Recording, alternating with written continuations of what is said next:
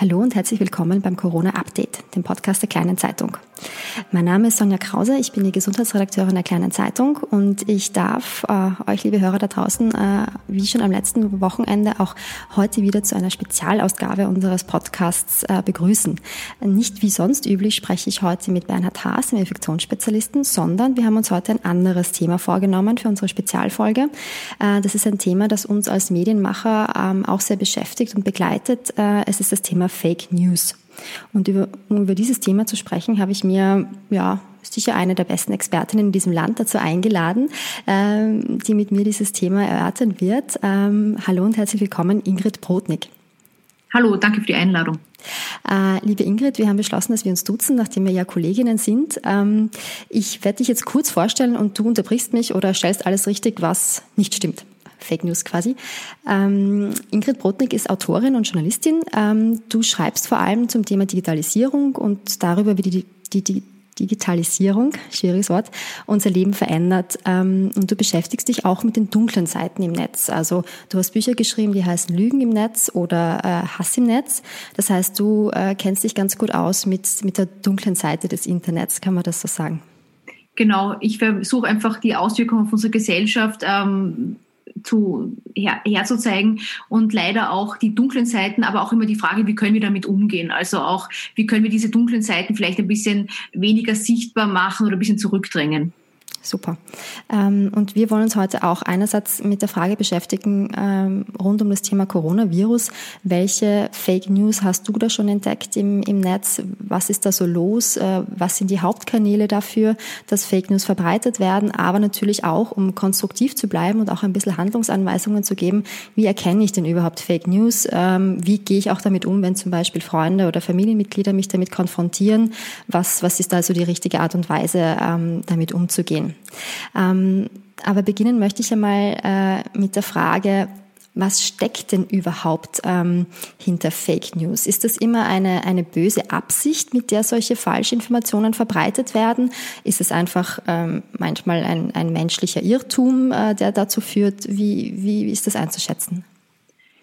Man muss sagen, die Leute, die es weiter verbreiten, also die es nicht erfunden haben, sondern die es dann vielleicht über WhatsApp oder andere Kanäle weitererzählen, da würde ich meistens von einer guten Absicht ausgehen. Nämlich, das sind zum Beispiel oft Familienmitglieder, die irgendwas Brisantes gelesen haben und sagen, das müsst ihr jetzt wissen. Also das Schlimme ist, dass die Weiterverbreitung eigentlich mit positiven Absichten häufig läuft. Aber bei der Erfindung von Desinformation gibt es schon noch böse Absichten. Und ich, würd, ich, ich bin immer zurückhaltend, was das Wort Fake News betrifft.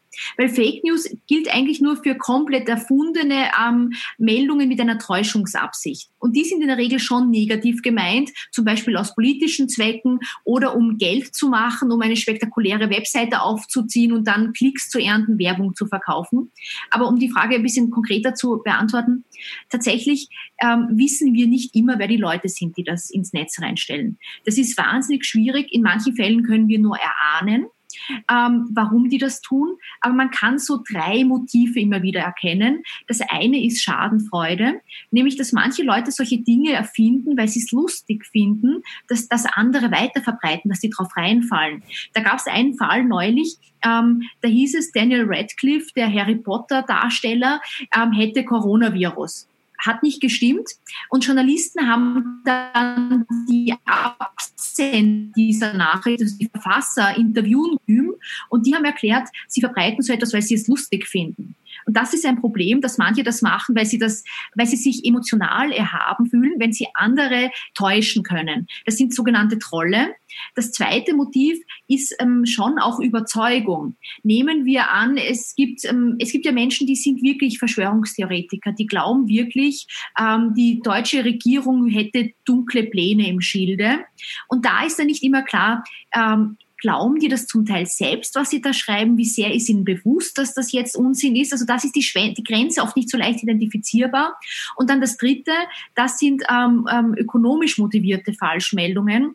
Und das sehen wir auch beim Coronavirus. Gerade in den Anfangstagen gab es ja sehr viele Anbieter, die auch gesagt haben, dieses Produkt, wenn man das kauft, ähm, dann, dann heilt das. Also da kann man schon davon ausgehen, dass viele von denen durchaus wissen, dass das nicht die medizinische Heilung ist aber dass sie Geld machen damit. Und ich sage es immer so, ähm, es gibt wirklich sehr unterschiedliche Formen von Falschmeldung. Es gibt Dinge, die sind auch durch Fehler, journalistische Fehler entstanden. Und dann gibt es Dinge, die werden bewusst in die Welt gesetzt. Und man muss immer im Einzelfall genau hinschauen, weil nicht alles gleich ist. Gut, dann haben wir die, die Basis mal geklärt. Ähm, äh, vielen Dank dafür. Vielleicht sollten wir im, im, im weiteren Fortlauf des Podcasts auch eher von falschen Informationen sprechen als von Fake News, so wie ich, wenn ich dich jetzt richtig verstanden habe, weil es ja vor allem darum geht, dass da Informationen verbreitet werden, die jetzt nicht richtig sind oder nicht valide oder zumindest noch nicht überprüft sind. Genau. Genau. Ähm, jetzt ist es so, dass, dass du in deiner Funktion als, als Faktencheckerin und Journalistin ähm, gemeinsam mit der Austria Presseagentur, ähm, also mit der APA, äh, unsere Nachrichten-Erstversorgungsstelle, äh, ähm, einen täglichen, äh, einen, Entschuldigung, einen wöchentlichen Bericht darüber machst, was du so an Fake News rund um das Coronavirus findest. Vielleicht könntest du uns da mal einen Einblick geben, was sind denn so die abstrusesten oder haarsträubendsten Dinge, die dir da schon untergekommen sind in deiner Arbeit? Ähm, der kam schon wirklich sehr viel daher. Ich erzähle vielleicht ein paar der skurrileren Dinge. Ähm, es gibt seit Jahren gerade bei Impfkritikern und Impfskeptikern ziemlich wilde Behauptungen. Und eine davon ist, ähm, dass Impfungen quasi nicht funktionieren, dass das alles eine Erfindung der Pharmalobby und irgendwelcher dunklen Kräfte ist. Und argumentiert wird das häufig auch damit, dass es krankmachende Viren gar nicht gibt und dass alle Bilder von Viren, ähm, dass die erfunden worden, es ist irgendwie eine Fälschung sind.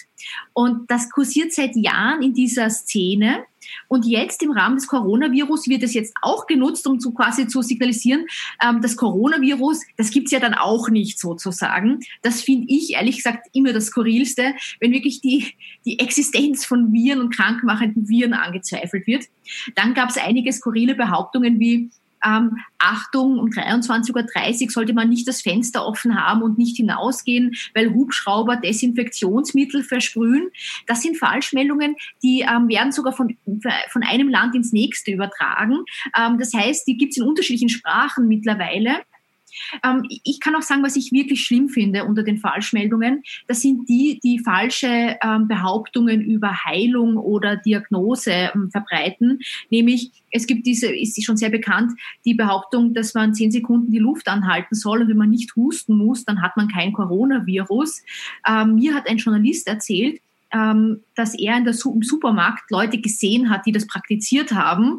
Also ähm, das ist das eine. Dann gibt es die Behauptung, warmes Wasser und Essig trinken, das würde das Coronavirus abtöten. Da gibt es äh, Vitamin C, würde das Coronavirus abtöten. Die Gefahr ist, dass da eigentlich die Verzweiflung von Menschen ausgenutzt wird, dass die sich an etwas festklammern und im schlimmsten Fall ihr Risiko falsch einstufen. Ähm, jetzt mal ganz abgesehen von den Produkten, die dann auch noch manchmal verkauft werden. Ja, und dann gibt es auch noch, ähm, was soll ich sagen, es, dann gibt es auch noch wirklich absurde Verschwörungstheorien wie die deutsche Bundesregierung hätte schon 2012 gewusst von dem Coronavirus. Und was da eigentlich der Fall war, ist, ähm, viele Staaten haben ja Szenarien, überlegen ja Szenarien, wie sie sich vorbereiten, wenn eine Pandemie ausbricht. Das ist sogar zutiefst seriös, wenn ein Staat das macht. Und in einem solchen Szenario hat die deutsche Regierung mal so ein ähnliches Virus überlegt, wie, wie sich das verbreiten könnte. Und das ist eigentlich eher State of the Art, dass ich überlege, welche Virenform gibt es und was würde ich machen, wenn es zu einem Ausbruch kommt. Und das wird jetzt von Verschwörungstheoretikern genutzt, ist schon etliche Male Fakten gecheckt worden. Das heißt, man kann das alles nachvollziehen, aber es kursiert weiterhin sehr stark. Ja, es ist eigentlich wäre es wünschenswert, wenn, wenn unsere Staaten sehr gut darauf vorbereitet werden, was uns gerade passiert. Also vielleicht sollte man es eher von der Seite aus betrachten. Ich möchte noch einen Satz sagen zu dem Thema äh, Impfkritiker-Szene, weil du das angesprochen hast. Als, als Gesundheitsjournalistin habe ich ja damit auch äh, leider sehr, sehr oft zu tun. Ähm, für mich ist es jetzt ein sehr, eine sehr absurde Situation, in der wir gerade sind. Einerseits wartet die ganze Welt darauf, dass es äh, endlich eine Impfung gegen dieses neue Coronavirus gibt. Und auf der anderen Seite wird dann diese Situation Situation instrumentalisiert von, wie du sagst, dieser Impfkritiker-Lobby, die dann daraus wieder äh, einen Nutzen ziehen will. Ich habe gestern zum Beispiel auch einen Kommentar gelesen, ähm, dass man doch einmal schauen sollte, ob nicht all die Menschen, die jetzt ein Coronavirus haben, diejenigen sind, die gegen Grippe geimpft wurden, weil das, da gibt es doch bestimmt einen Zusammenhang. Also solche absurden Blüten äh, treibt dann auch diese, diese, diese Verschwörungs, äh, Verschwörungstheoretiker-Kreis. Ähm, ja, schwierig damit umzugehen. Ähm, du hast es eh schon angesprochen, es gibt ja schon viele viele Faktenchecks da draußen. Ähm, wie ist denn deine Herangehensweise an dieses Thema? Wenn du jetzt sowas hörst, wie, wie gehst du damit um? Was ist dein, dein, ja, deine, dein Gegenmittel quasi? Vielleicht noch ein Satz zu den Impfkritikern und mhm. Impfskeptikern. Ähm, die sind derzeit sehr, sehr an dem Thema dran.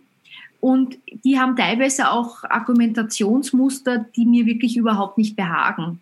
Nämlich, ähm, da wird gepostet, ähm, naja, wenn früher eine Person über 75 gestorben ist, die schon vorher ein Herzleiden hatte oder irgendwie krank war, dann hätte man das nicht groß in der Zeitung gebracht. Aber der erste Tote ähm, in Berlin, ähm, der wird groß hochgespielt. Und was da oft argumentiert wird, ist, dass natürlich viele Menschen, die am äh, Covid-19 sterben, dass das Ältere sind, heißt oft, naja, wäre es nicht besser, wir reden einfach nicht drüber und die Leute können ähm, weiterhin rausgehen und die Eltern können bei ihrer Familie sterben. Und ich finde, das ist so eine krasse Weltsicht, mhm. weil ich glaube, viele Menschen, die ähm, Familienmitglieder über 70 haben, möchten sich nicht von denen verabschieden müssen. Ähm, also ich finde dieses, das sind ja eh nur Alte, diese Argumentation, die finde ich wirklich unbehaglich. Das hat jetzt jetzt nichts mit Falschmeldungen zu tun, das ist einfach Meinung. Mhm. Aber da muss man, glaube ich, auch aufpassen, dass teilweise über Menschenleben sehr achtlos auch geredet wird. Und zur Frage, wie ich ähm, vorgehe, ähm, mir, mir schicken Leute Hinweise. Also ich habe, als das Ganze losging, eine E-Mail-Adresse einge, ähm, eingerichtet, die heißt coronavirus.brotnik.org wo mir Leute positive Dinge, also auch schöne Sachen, die sie auf Social Media, aber auch Unbehagliches oder ähm, Suspektes schicken können. Und wenn ich dann solche Hinweise kriege, ähm, kenne ich manche dieser Geschichten schon, weil es kommen oft dieselben sieben Gerüchte ähm, und manches kenne ich noch nicht. Das sind dann oft YouTube-Videos, wo irgendwer etwas daher erzählt. Und ich muss ganz ehrlich sagen, der Faktencheck ist wahnsinnig schwierig, weil gerade diese YouTube-Videos, ähm, das ist ziemlich mühsam, sich eine halbe Stunde Gebrabbel anzuschauen, wo oft äh, sehr viel Meinung behauptet wird. Also das ist oft einfach nur Spekulation und wenig Zahlen, wenig wirklich ähm, verlässliche Quellen eingestreut werden. Dann, dann hört man sich das alles an. Also was ich mache ist, ich schaue mal zuerst, wie viele Abrufe hat etwas. Alles, was unter 100.000 Abrufe hat auf YouTube, ist ehrlich gesagt für mich ähm, noch nicht wahrnehmbar, wahrnehmenswert genug. Ich gehe erst ab einer gewissen Höhe, weil da kann man davon ausgehen, das kursiert wirklich. Nehmen wir an, das ist dann ein Video, das hat eine halbe Million Views, also eine halbe Million Aufrufe. Dann schaue ich mir an, wer spricht da, welcher Kanal ist das. Und in manchen Fällen sind das Kanäle, die ähm, nicht über medizinische Themen berichten, sondern die über die große Weltverschwörung ständig Videos machen. Das ist schon mal ein Indikator, dass das vielleicht nicht die beste Quelle ist. Wenn man sich dann das Video anschaut, ist mein Tipp, ähm, sich nicht von den großen Worten darin ablenken zu lassen, weil manche dieser ähm, Menschen, die da zu Wort kommen, die klingen wissenschaftlich oder die klingen so, als ob sie sich auskennen würden im Finanzsystem. Aber da muss man dann genau hinhören, was sagen die inhaltlich und können sie das belegen oder ist das Meinung? Und da muss ich sagen, manche Dinge kann man nicht faktenchecken, weil das nur meinungslastige Behauptungen sind. Da wird dann spekuliert, dass die Finanzwirtschaft zusammenbrechen könnte, dass die Bürger enteignet werden könnten, was weiß ich. Was ich aber machen kann, ist, wenn konkrete Dinge behauptet werden, zum Beispiel die Sterblichkeitsrate oder ähm, die äh, zum Beispiel wie viel Prozent der Betroffenen schwere Symptome entwickeln, das kann ich Fakten checken. Ich habe sehr lange geredet, lange Rede, kurzer Sinn. Man muss sich die Dinge herauspicken, die da behauptet werden und die kritisch überprüfen. Und dann sieht man, vieles ist so halb wahr. Viele Behauptungen die sind, die sind richtig und dann gibt es Dinge, die sind nicht bestätigt oder mal Spekulation. Und da muss man dann einfach aufklären und sagen, Achtung, das ist verharmlosend oder Achtung, das ist nicht belegt, das ist vor allem eine Meinung. Und dann gibt es Dinge, sage ich gleich, da sieht man sofort, dass die falsch sind. Also zum Beispiel, ähm, wenn ich jetzt lese, ähm, das Coronavirus, da gibt es eine eigene, eine einfache Lösung, Vitamin C tötet das ab. Da habe ich gleich einen Tipp für jeden. Wenn ich sowas lese, einfach googeln. Ich kann in Google eingeben, Coronavirus, Vitamin C, Faktencheck und ich finde sofort etliche journalistische Texte, die das aufklären.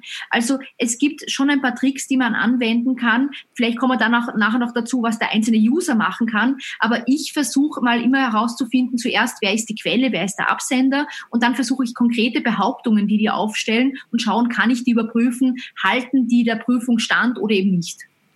Genau, kommen wir später sicher auch nochmal ganz genau äh, drauf, was quasi jeder Einzelne machen kann. Wir als Journalisten haben einen gewissen Vorteil, weil wir ja ähm, mehr oder weniger auch direkten Draht zu Experten äh, aufnehmen können, also direkt äh, uns, uns, uns Rat holen können, beziehungsweise wir auch äh, relativ gut unterscheiden können, äh, was sind seriöse Quellen und was nicht, weil das ja unser Job ist. Ähm, jetzt hast du schon angesprochen, dass das teilweise sehr mühsam sein kann, äh, für dich auch Fakten zu checken, wenn du dir da elendslange YouTube-Videos anschauen musst. Ähm, jetzt habe ich aber auch schon aus, aus, aus deiner Arbeit äh, herausgelesen, dass, dass es ja momentan vor allem WhatsApp so eine, eine, eine Drehscheibe für, für Falschnachrichten ist. Warum ist das so? Warum gerade WhatsApp? Äh, welche anderen Netzwerke spielen noch eine Rolle? WhatsApp ist ähm, perfekt geeignet für die Gerüchteküche. Nämlich, ähm, wenn man auch an den eigenen WhatsApp-Konsum denkt, mit wem tauscht man sich da aus? Das ist oft die Familie, Freunde, das enge Umfeld.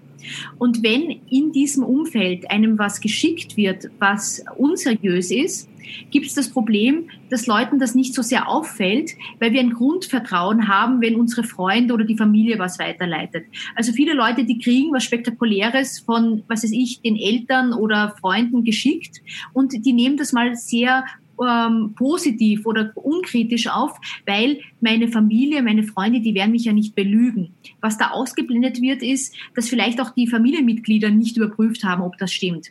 Das heißt, gerade wenn sie in einem sozialen, engen Umfeld ist, werden Nachrichten vielleicht weniger hinterfragt. Und das zweite Problem, das wir bei WhatsApp haben, ist, ähm, es ist so verschlossen. Das heißt, ähm, ich sehe als Journalistin nicht, wie stark eine Nachricht herumgereist ist. Wir können das nur erahnen. Bei öffentlichen Behauptungen auf Facebook sehen wir ähm, 10.000 Mal geteilt, dann wissen wir, oh je, das ist sehr sichtbar, dem sollten wir uns zuwenden. Bei WhatsApp sind wir darauf angewiesen, dass Leute Faktenchecker-Seiten oder zum Beispiel auch mich kontaktieren. Und wenn ich sehe, in der letzten Stunde schreiben mir fünf Leute die gleiche Meldung, dann deutet das darauf hin, dass die gerade sehr sichtbar ist. Ähm, das heißt, WhatsApp ist sehr verborgen und gleichzeitig sehr intim. Das erhöht die Wahrscheinlichkeit, ähm, dass Leute da mal grundsätzlich positiv eingestellt sind. Und dann ist es auch eine Mischung von WhatsApp und YouTube, muss ich sagen, weil wir sehen auch, dass es oft YouTube-Videos sind, die einfach über WhatsApp herumgeleitet werden. Also da greifen mehrere soziale Medien in sich, aber im Grunde ist das Kernproblem dieses Word of Mouth, also dass ich ähm, in meinem Freundeskreis wahrscheinlich vieles mal eher annehme. Wenn mir ein Weltfremder das erzählen würde, würde ich mir denken, kann ich dem trauen? Bei Freunden habe ich vielleicht ein Grundvertrauen. Und ich kann mir vorstellen, dass jetzt gerade bei WhatsApp auch diese kritische Masse fehlt. Also wir sehen es vielleicht in unseren Zeitungsforen, zum Beispiel, in unseren Homepage-Foren auch, dass, dass wenn dann etwas behauptet wird, da gibt es dann doch auch die Leute, die da dagegen äh, Position beziehen und, und auch versuchen richtig zu stellen aus, aus der User-Community heraus. Das fällt bei, bei WhatsApp wahrscheinlich auch weg, ne? weil da bin ja nur ich quasi im direkten Kontakt mit zumindest ja einer, einer vertrauten Gruppe. Das ist ein sehr guter Punkt, weil wir sehen auch, ähm, manche Falschmeldungen werden zum Beispiel auch auf Facebook gepostet. Und dann sieht man häufig in den Kommentaren darunter, dass irgendwer schreibt, Achtung, hier gibt's den Faktencheck. Mhm. Und das heißt, wenn ich als ähm, unbeteiligter User, der mal weder dazu neigt, Verschwörungstheorien zu glauben, noch ähm, ähm, quasi selbst nachgeschaut hätte, wenn ich sehe, aha, da gibt's aber einen kritischen Kommentar darunter, beeindruckt mich das vielleicht. Die große Gefahr ist, dass manche Menschen sich in WhatsApp-Netzwerken drin ste stecken, wo quasi niemand diesen Faktencheck postet. Und was ich immer empfehle, interessant ist, interessanterweise passt ein bisschen dazu, ähm, wenn man im eigenen Familienkreis, im Freundeskreis solche sammelt, haben mir Leute schon gesagt, naja, ich entfreunde die dann gleich. Und ich sage immer, bitte nicht entfreunden, versucht den Faktencheck reinzustellen. Ähm, es kann sein, dass Leute dann sogar rausgekickt werden aus solchen Gruppen, weil die so quasi ähm, unangenehm auffallen, dass sie quasi besser wissen. Aber ich würde im Privaten wirklich versuchen, wenn ich weiß, es gibt zum Beispiel eine sehr gute Seite, die heißt mimikama.at, die hat sehr viele Faktenchecks. Wenn ich weiß, die haben schon aufgezeigt, dass das nicht stimmt, dass ich einfach den Link zurückschicke und sage, Achtung, zu dieser Thematik kursieren derzeit viele wilde Behauptungen, hier gibt's den Faktencheck, weil ich in meinem Freundeskreis auch noch bessere Karten habe als ähm, klassische Medien, weil bei manchen Menschen ist es auch so, dann heißt es, naja, das ist die Lügenpresse oder das ist sicher von der Pharmalobby gezahlt. Aber wenn ein Kumpel den Faktencheck einspeist, kann sein, dass das ernster genommen wird. Drum bitte ähm, da antworten, Und vielleicht noch einen interessanten Aspekt, der ich, ich auch immer wieder gefragt werde. Viele Leute sagen dann zu mir, naja, ich habe noch gar nichts Komisches gesehen. Und ähm, das ist total richtig. Zum Beispiel, ich selbst, wenn ich nicht beruflich mich mit dem Thema beschäftigen würde, hätte ich keine Gerüchte bekommen, weil meine Familie, meine Freunde irgendwie nicht anfällig dafür sind. Das heißt, die kommen auch nicht damit in Kontakt. Das ist so ein bisschen eine, Glücks- oder Pechfrage, ob meine Freunde, meine Familie ähm, solche, solche Materialien weitergeleitet bekommen. Und es kann sein, dass für manche Menschen es so ausschaut, als würde es einfach keine Desinformation geben. Aber andere Leute kriegen sehr viel davon. Und wir sehen auch an den YouTube-Abrufzahlen, dass manche dieser wilden Behauptungen sehr, sehr stark frequentiert werden, also viele Abrufe haben. Worauf ich hinaus will, ist, nur wenn man selbst noch nichts Arges bekommen hat, sollte man nicht darauf schließen, dass niemand nichts Arges bekommt. Warum ist es denn für Leute so, so, so verlockend oder so attraktiv, gerade diesen, diesen wilden Behauptungen zu glauben? Ich meine, wir werden jetzt ja eben über, über alle, über alle Mainstream-Medien äh, eh geflutet mit, mit Expertenmeinungen, mit, mit Faktenchecks, mit hintergründigen Geschichten, alles Mögliche.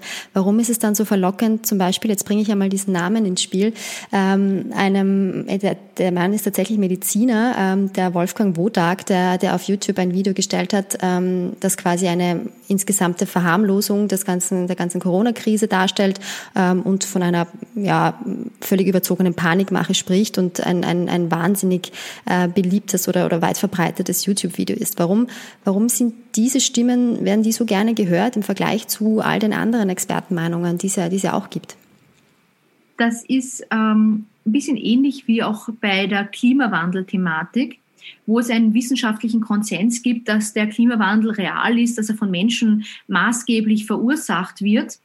Und ähm, da ist es oft so, dass ähm, die überwiegende Mehrzahl der Wissenschaftler sagen, wir sehen das Problem, wir nehmen das sehr ernst. Und dann gibt es Einzelne, die ausscheren, die das auch verharmlosen, runterspielen und die kriegen dann besonders viel Aufmerksamkeit. Das heißt, ähm, einzelne Stimmen fallen mit, ihrem, äh, mit ihrer Dissonanz auf und profitieren auch an Reichweite dadurch ähm, und tun sich dann als Querdenker oder als ähm, die Klugen, die sie in Wirklichkeit besser wüssten, darstellen. Ähm, Im Fall von ähm, Herrn Wodak ist es so, dass ähm, das eigentlich ein gutes Beispiel ist, was ähm, viel Vertrauen auslöst. Er ist tatsächlich Mediziner. Er ist auch ähm, einige Jahre lang für die SPD im Bundestag gesessen. Also eigentlich jemand, wo man sagen würde, der hat ein gewisses Renommee. Und er hat eine sehr ähm, wissenschaftlich klingende Art zu sprechen. Man merkt, der kommt aus einem medizinischen Kontext, der, der arbeitet mit Fachbegriffen. Und all jene Stimmen, die mal sehr so gescheit klingen, fachmännisch klingen, ähm, denen wird mal ein Grundsatzvertrauen entgegengebracht. Und wo dann aber Leute, glaube ich, nicht so genau aufpassen ist, was er sagt, ist zum Teil bestätigt. Das heißt, er sagt, Coronaviren gab es auch schon früher. Stimmt. Das sagen eh alle anderen auch. Nur dann sagt er, ähm, das ist jetzt eine Panik, die ausgelöst wird. Und was ähm, und das ist eigentlich seine Meinung. Also das ist ja kein, das ist eine Ansichtssache von ihm. Und noch auffälliger ist, was er nicht betont. Er geht nämlich nicht auf die Kernproblematik ein. Warum viele Virologen, zum Beispiel der Herr Drosten, derzeit alarmiert sind, ist, dass wenn ähm, sehr, sehr viele Menschen gleichzeitig krank werden, ähm, obwohl das Virus ähm, quasi die Symptome behandelbar sind, obwohl wir Leute versorgen können, selbst die schlimmen Fälle, ist die Gefahr, wenn zu viele Leute krank werden und von denen einige schlimme Symptome entwickeln, dass wir nicht genug Beatmung haben und medizinisches Equipment, genug Mediziner und so weiter. Also dass die Quantität, äh, nicht unbedingt die Qualität der, der Krankheit, sondern die Quantität der Erkrankten ein Problem darstellt. Das ist ja der große Knackpunkt bei dem Ganzen. Und auf dieses wichtige Argument geht der Herr Drosten einfach nicht ein. Das Herr existiert Wodak. in dem Video. Äh, ja, Entschuldigung, Wodak. Jetzt habe ich versprochen. Verzeihung. Vollkommen richtig. Aber worauf ich hinaus will, ist, ähm, das ist interessant, weil solche Videos ähm, teilweise gar nicht so viel Falsches enthalten, sondern eher Auslassungen und Meinungsmache oder Meinungen, ganz einfach. Und auf die Frage zurückkommend, warum glauben Leute das? Einerseits glaube ich, ist es wirklich riskant, Mediziner, die da jetzt ausscheren, die haben die Chance, extreme Reichweiten zu erzielen. Und wenn es okay ist, kann ich auch noch sagen, es gibt menschliche Aspekte, Aspekte unserer Psychologie, die das begünstigen, warum wir das glauben. Nämlich ein wichtiger ist, ähm, wir Menschen neigen dazu, das zu glauben, was wir glauben wollen. Wir sind nicht so rationale Wesen, wie wir es uns gern einreden. Jeder von uns ähm, nimmt eine Nachricht, die ins eigene Weltbild passt, mal eher ernst, glaubt die eher, das nennt man Confirmation Bias, Bestätigungsfehler. Und eine Nachricht, die uns total unbehagt, die wir nicht wollen, die tun wir eher ab, äh, ab die, da, da denkt man sich vielleicht, da muss ich nochmal nachschauen, ob das so stimmt. Und da ist die Gefahr, wenn manche Leute sehr darunter leiden, dass sie jetzt in Isolation sind, dass sie wenig rausgehen können, wenig Menschen treffen, ähm, dass die geneigt sind, eher jene Meldungen zu glauben, die sagen, das ist alles halb so wild, du kannst weiter hinausgehen. Also dass dieses motivierte Denken, das bei uns stattfindet, ähm, dass, dass uns das dazu führt, die Meldungen zu glauben, die wir glauben wollen. Und dann sage ich noch eins, das Problem ist auch bei vielen ähm, unseriösen oder unbestätigten oder gar erfundenen Meldungen, die sind sehr emotional. Mhm. Und Emotionalität führt häufig auch zur Viralität. Das heißt, eine Meldung, die total brisant ist, ähm, die hat eine höhere Wahrscheinlichkeit geteilt zu werden als, ähm, naja, eine weniger spektakuläre Behauptung.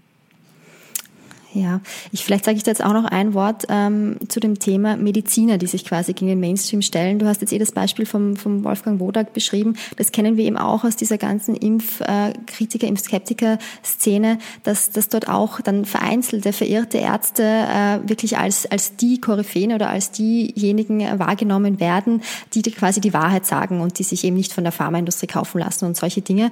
Ähm, und das ist natürlich, das, das wissen auch alle, alle Ärztekammern, alle medizinischen Fachgesellschaften, Gesellschaften das allergrößte Problem, dass es diese sehr vereinzelt, aber doch äh, Ärzte, Mediziner gibt, die eine völlig konträre, völlig unwissenschaftliche Meinung vertreten und damit äh, massiv verunsichern, weil man diesen Menschen ja eigentlich glauben möchte und ihnen einen Expertenstatus zuschreibt. Jetzt sind wir schon äh, ganz tief im Thema drinnen. Jetzt haben wir gehört, dass, dass WhatsApp eine der, der wichtigsten äh, Verbreitungsplattformen ist, äh, YouTube genauso. Ähm, Facebook können wir, glaube ich, aber auch nicht ganz rauslassen. Ich habe jetzt vorhin erst gelesen, dass mehr als 50 Prozent der Nachrichten, die auf Facebook momentan gelesen werden, ähm, mit dem Coronavirus zu tun haben.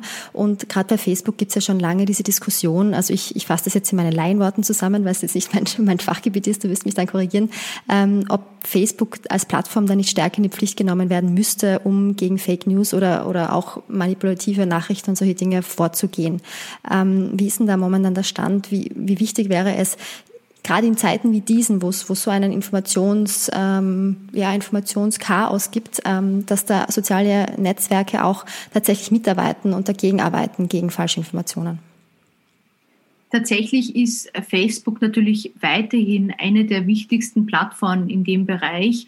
Ähm, Facebook selbst hat erst kürzlich vermeldet, dass ihre ähm, Zugriffszahlen, wenn ich es richtig im Kopf habe, in den Ländern, die stark vom Coronavirus betroffen sind, glaube um 50 Prozent in die Höhe geschossen sind. Also die sehen auch, dass sie viel frequentierter sind, ist auch nicht überraschend, weil in Zeiten, wo wir alle zu Hause sitzen und wenig Leute physisch treffen können, werden soziale Netzwerke wichtig wichtiger, auch für die ständige Informationsbesorgung. Das heißt, viele von uns hängen jetzt ständig an den Geräten und schauen, was Neues ist. Das ist für die großen Plattformen mal super. Ähm, aber dann gibt es eben das Problem, dass die Frage immer ist, tun die genug? Und ich sage, es ist ambivalent, weil die großen Plattformen versuchen schon wirklich vieles wegzukriegen. Facebook löscht auch gewisse Behauptungen. Und ähm, was Facebook seit Jahren macht, ist, sie arbeiten mit Faktencheckern zusammen. Das heißt, wenn eine falsche Behauptung eingespeist wird, dann kann es sein, dass drunter dann steht, mehr Faktencheck wird verlinkt, weil ich kann auf Facebook Fakten, also eine, eine Behauptung melden und Faktencheck überprüfen die und wenn es falsch ist, wird darunter der Faktencheck eingeblendet. Das ist sehr gut. Mhm. Es gibt aber tatsächlich Probleme bei Facebook und eines davon ist, dass deren Moderation derzeit kaum besetzt ist oder weniger Menschen aktiv sind. Das heißt, ähm, sie versuchen stärker über Algorithmen, zum Beispiel auch Hassrede herauszufiltern. Wenn man etwas meldet, dauert das ziemlich lang. Es kann sogar sein, dass man niemals ähm, eine Rückmeldung von Facebook bekommt im Moment. Das heißt, man merkt, die sind auch nicht personell aufgestellt für so einen Fall. Und ich glaube, was das Wichtigste wäre, ist, die große Frage bei dem Ganzen ist ja, ob die Funktionsweise der großen Plattformen so ist, dass sie emotionale Nachrichten total begünstigen. Ich, ich erkläre es ganz kurz. Ähm, auf Facebook sieht man ja nicht alles, was die Freunde und die gelikten Seiten posten, man sieht nur einen Bruchteil. Und wir wissen nicht genau, nach welchem Rezept die Software vorgeht, was sie einblendet und was sie uns nicht einblendet. Wir wissen aber so ein paar Gradmesser. Und ein wichtiger Aspekt ist, auf Facebook wird mir im Feed eingeblendet, was viele Likes, viele Kommentare, ähm, man nennt das viel Interaktion verursacht hat. Und wir wissen gleichzeitig aus ähm, Untersuchungen, dass emotionalisierende Inhalte, wütend machende Inhalte, auch angstmachende Inhalte im Schnitt eine höhere ähm, Weiterverbreitung haben. Das heißt, die Gefahr ist, dass wir Menschen zuerst auf Emotionalisierendes stark einsteigen, das Kommentieren, das Liken und dass die Software womöglich so gebaut ist, dass sie es noch einmal sichtbarer macht. Weil sie sagt, okay, wenn das Hausnummer 2000 Likes hat, dann ist es relevant, dann blenden wir es noch mehr Leuten ein. Und worauf ich hinaus will, ist, worüber wir schon reden müssten, ist, dass endlich unabhängige Wissenschaftler verstehen sollen, nach welchen Kriterien Facebook Posts einblendet oder nach welchen Kriterien YouTube Videos einblendet. Weil wir sehen, dass oft sehr spektakuläre und teilweise falsche Behauptungen super Reichweiten erzielen.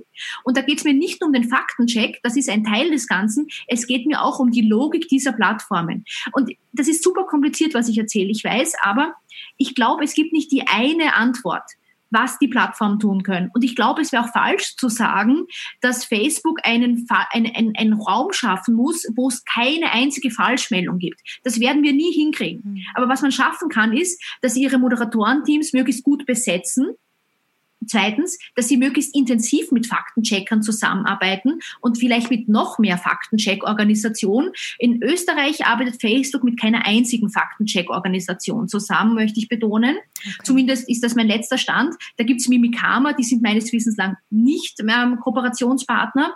Und drittens, eben, dass sie endlich Wissenschaftlern Einblick geben, nach welcher Logik sie entscheiden, was Leuten eingeblendet wird. All das wird das Problem auch noch nicht ganz wegbringen, aber wir können könnten doch technisch vielleicht noch mal ein bisschen mehr machen, vor allem mehr zur Aufklärung beitragen, ähm, wie große Plattformen entscheiden, was sehenswert ist und was nicht.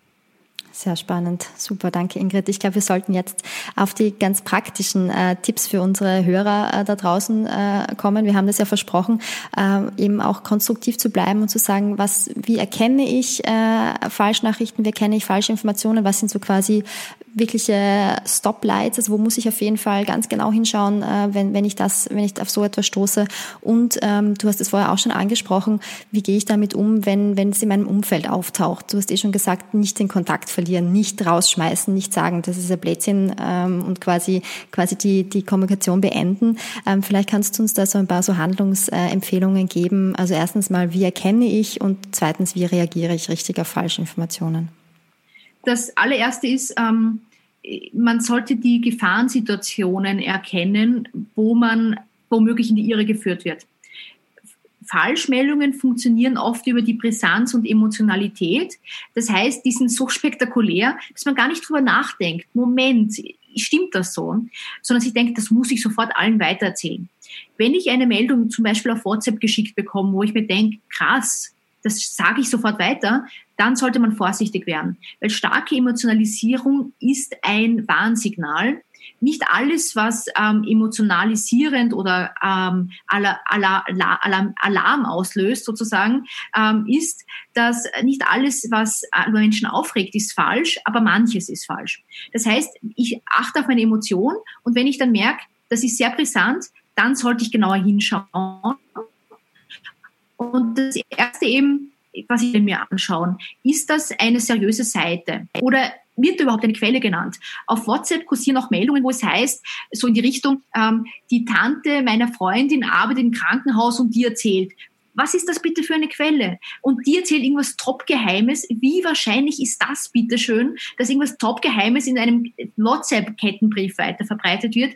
Ähm, das heißt, ähm, wenn die Quelle nicht erkennbar ist, ist das eher auch ein schlechtes Zeichen. Und dann, wenn ich skeptisch bin, ob das stimmt oder nicht, kann man die konkrete Behauptung überprüfen. Und das kann, kann man sehr leicht machen, eben schauen, ob es schon einen Faktencheck gibt. Ähm, ich habe diese Hubschrauber erwähnt. Ein, ein, sehr beliebter Kettenbrief war das. Es hieß um 23.30 Uhr versprühen Hubschrauber Desinfektionsmittel. Ich gebe in Google eben ein 23.30 Uhr Hubschrauber Desinfektionsmittel. Eine Google-Suche genügt und ich sehe, das ist ein Unsinn. Ähm, das heißt, schauen, ob es schon Faktenchecks dazu gibt. Und dann finde ich in vielen Fällen, gerade bei den populärsten Behauptungen, ähm, heraus, ah, das ist ein Unsinn. Und was ich derzeit jedem anraten würde, es gibt eben Seiten, die tun nichts anderes als nachprüfen, ob etwas stimmt. Da ist Mimikama.at in Österreich die wichtigste Quelle. In Deutschland gibt es etliche Anbieter, zum Beispiel Korrektiv heißen die, ein eigenes Recherchenetzwerk. Ähm, ich würde empfehlen, auf diesen Seiten aktiv mitzulesen, wenn man so ein bisschen ein Radar bekommt, was für ähm, Mythen und was für Argumentationslinien da draußen herum ähm, schwirren, weil vieles, da weiß man dann schon, ah ja, es geht schon wieder um diese Geschichte. Und wenn ich dann weiß, etwas ist falsch oder das ist nicht belegt, das ist mal eine Meinungsmache, dann kann ich versuchen, mein Umfeld zu sensibilisieren. Und das ist gar nicht so leicht, weil ähm, Menschen nicht immer ähm, das hören wollen, dass etwas nicht stimmt weil sie auch manchmal finden, ihnen gefällt die andere Meldung mehr, ähm, also weil, weil ihr Herz eher dazu tendiert, das andere glauben zu wollen. Was kann ich da machen? Ähm, ich kann versuchen, ähm, einerseits mit Quellen zu arbeiten, der die Person traut. Das heißt, wenn diese Person zum Beispiel gerne eine Zeitung liest, die Zeitung hat sie auch abonniert und diese Zeitung hat schon geschrieben, dass das falsch ist, dann hat das eine höhere Wahrscheinlichkeit, dass dass diese, diese Quelle geglaubt wird. Oder wenn sogar ein Prominenter das zum Beispiel sagt, den man selbst total mag, ist die Wahrscheinlichkeit höher, dass Leute das glauben. So skurril das klingt. Das Zweite ist, wir haben das Problem, dass die ähm, falschen Behauptungen oft super simpel sind. Mhm. Das heißt, ähm, in Wirklichkeit steckt vielleicht Bill Gates dahinter. Und dann wird, ah, Bill Gates, der hat angeblich ein Patent besessen. Stimmt nicht, aber solche Sachen kursieren. Das heißt, man hat eine simple Erklärung, wer der Schuldige ist. Das Blöde ist, die Realität ist oft unklar. Wir wissen nicht wirklich, wo das Coronavirus herkommt. Es gibt Vermutungen oder ähm, die Fragen, Fragen, die existieren, aber wir wissen es nicht. Und das Blöde ist, dass die Aufklärung oft super kompliziert ist, wohingegen die Behauptung, die auch falsch sein kann, sehr simpel. Das heißt, ähm, da muss ich versuchen, das, was ich simpel erklären kann, nicht umständlich kompliziert zu machen. Und manche Dinge sind trotz allem simpel. Zum Beispiel ähm, kann man sagen, äh, ich versuche ein gutes Beispiel zu finden, eines ist derzeit ziemlich klarer Konsens, nämlich, dass dieses Virus recht infektiös ist und dass die Gefahr ist, dass Leute gleichzeitig krank werden. Und dass die Dinge, die ich leichter verständlich machen kann, wo ich sage, das wissen wir halbwegs oder das kann man verständlich machen, dass ich die gut ähm, rüberbringe, ähm, anschaulich mache. Und da sage ich auch Bilder.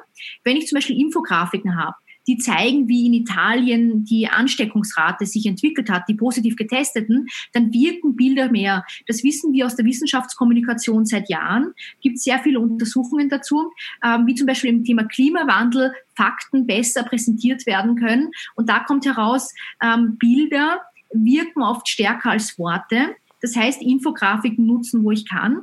Und zum Schluss nur ein, ein Tipp, wenn ich Leute überzeugen will. Ähm, das funktioniert mehr, wenn ich die Gefühle dahinter ernst nehme. Nämlich, es ist oft so ein Impuls, gerade wenn Leute ähm, was äh, Skurriles sagen oder was total Unbelegtes, dass man anfängt, das lächerlich zu machen oder sagt, ja, mei, das schon wieder. Oder dann heißt, ja, du bist ja so ein Aluhutträger. Wenn jemand ernsthaft ähm, was glaubt, auch wenn das total falsch ist, und ich sage, du bist ein Aluhutträger und mache mich quasi über die Person lustig, dann sinkt meine Chance, den argumentativ zu erreichen, enorm.